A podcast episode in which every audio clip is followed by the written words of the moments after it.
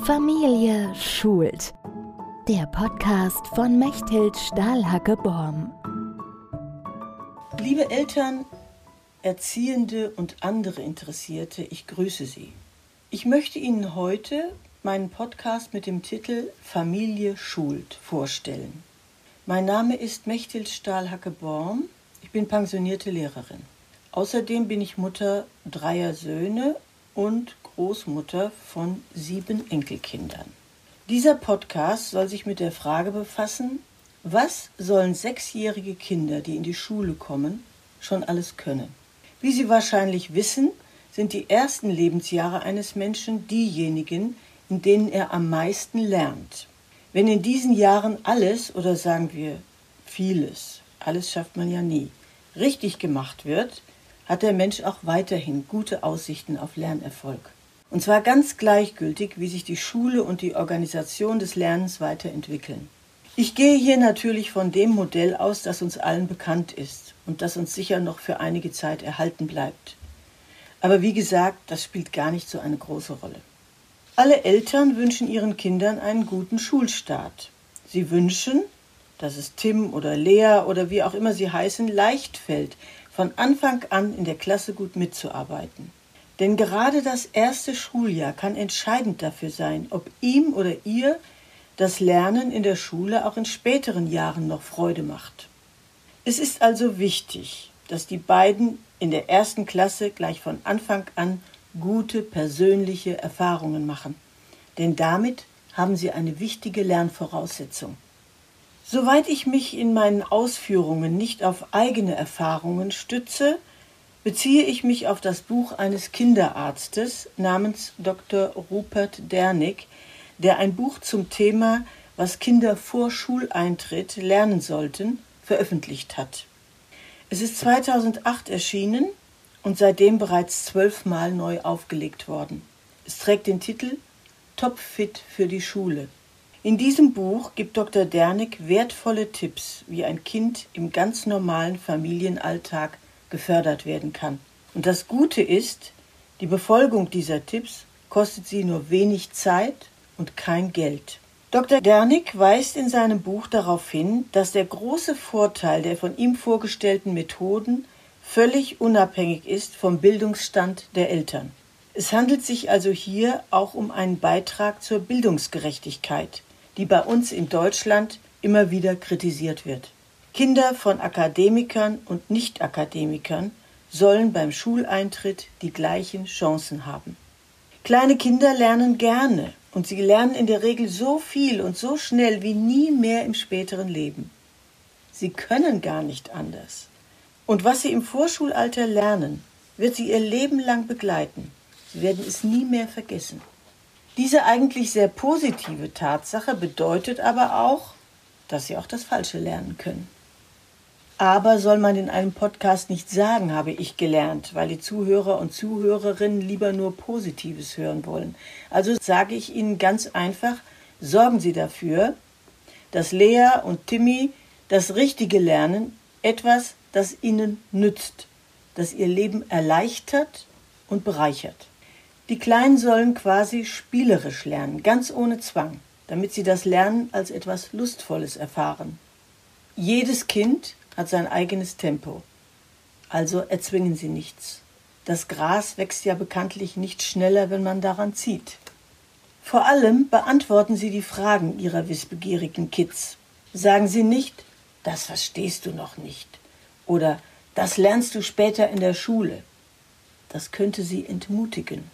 Auch die Frage nach dem Warum bzw. warum nicht, wenn Sie mal etwas nicht erlauben oder sogar verbieten, sollen sie, so gut es geht, beantworten.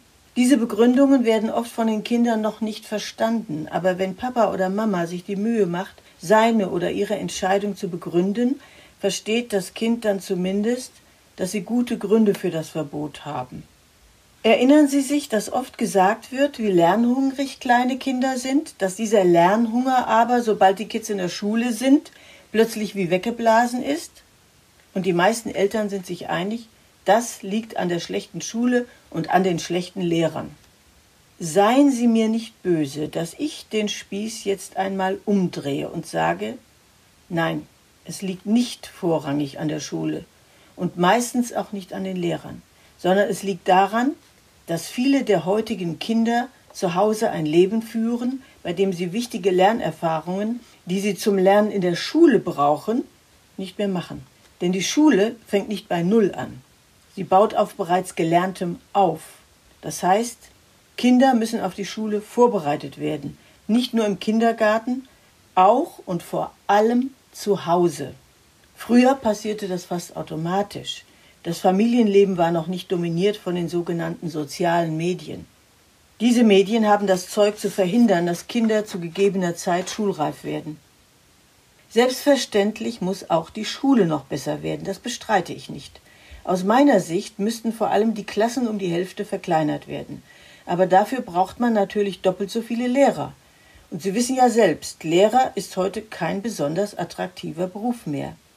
Deshalb fehlen schon bei den heutigen großen Klassen zigtausende von Lehrern. Allerdings bin ich trotz allem felsenfest davon überzeugt, dass die Schule nicht das Hauptproblem ist. Wie ich dazu komme? Weil die Schule und Schulbücher in vergangenen Zeiten so viel schlechter waren als heute, zum Beispiel zu meiner Zeit. Und trotzdem haben die Schüler und Schülerinnen sehr viel gelernt. Zum erfolgreichen Lernen braucht es vor allem zwei Dinge.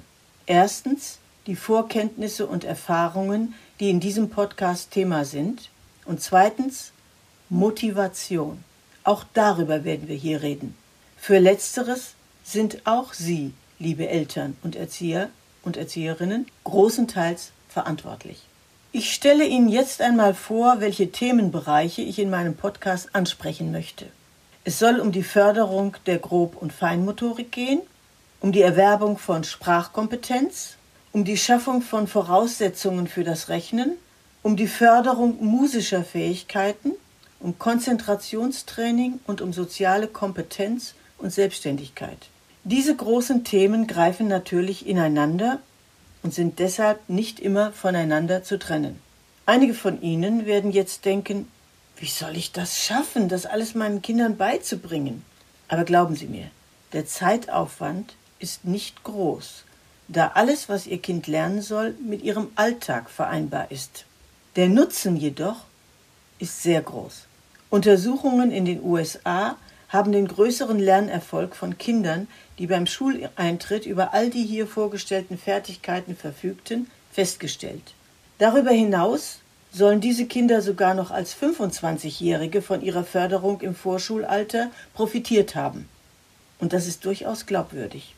Denn eine frühe Selbstständigkeit ihres Kindes wirkt sich natürlich positiv aus. Alles, was es bereits gelernt hat, ermöglicht weiteres Lernen, sodass hier eine Potenzierung des Lernens stattfindet. Falls Sie jetzt abwinken und sagen, demnächst verfügen wir über KI, die künstliche Intelligenz, und dann brauchen wir all diese Fähigkeiten gar nicht mehr, entgegne ich Ihnen Folgendes. Welche Fähigkeiten wir im Zeitalter der künstlichen Intelligenz noch zusätzlich benötigen, wissen wir in der Tat nicht genau. Wie die Schule dann funktioniert, auch nicht. Wir wissen auch nicht, wie lange es noch dauert, bis die digitale Revolution die Schule vollständig erfasst und umgekrempelt hat. Sicher ist aber, dass die meisten der hier vorgestellten und propagierten Fähigkeiten auch dann noch unverzichtbar sind. Einige brauchen wir vielleicht sogar nötiger als heute. Denn um Medienkompetenz zu erreichen, müssen wir sehr gut informiert sein, müssen schnell und sinnentnehmend lesen und kritisch denken können.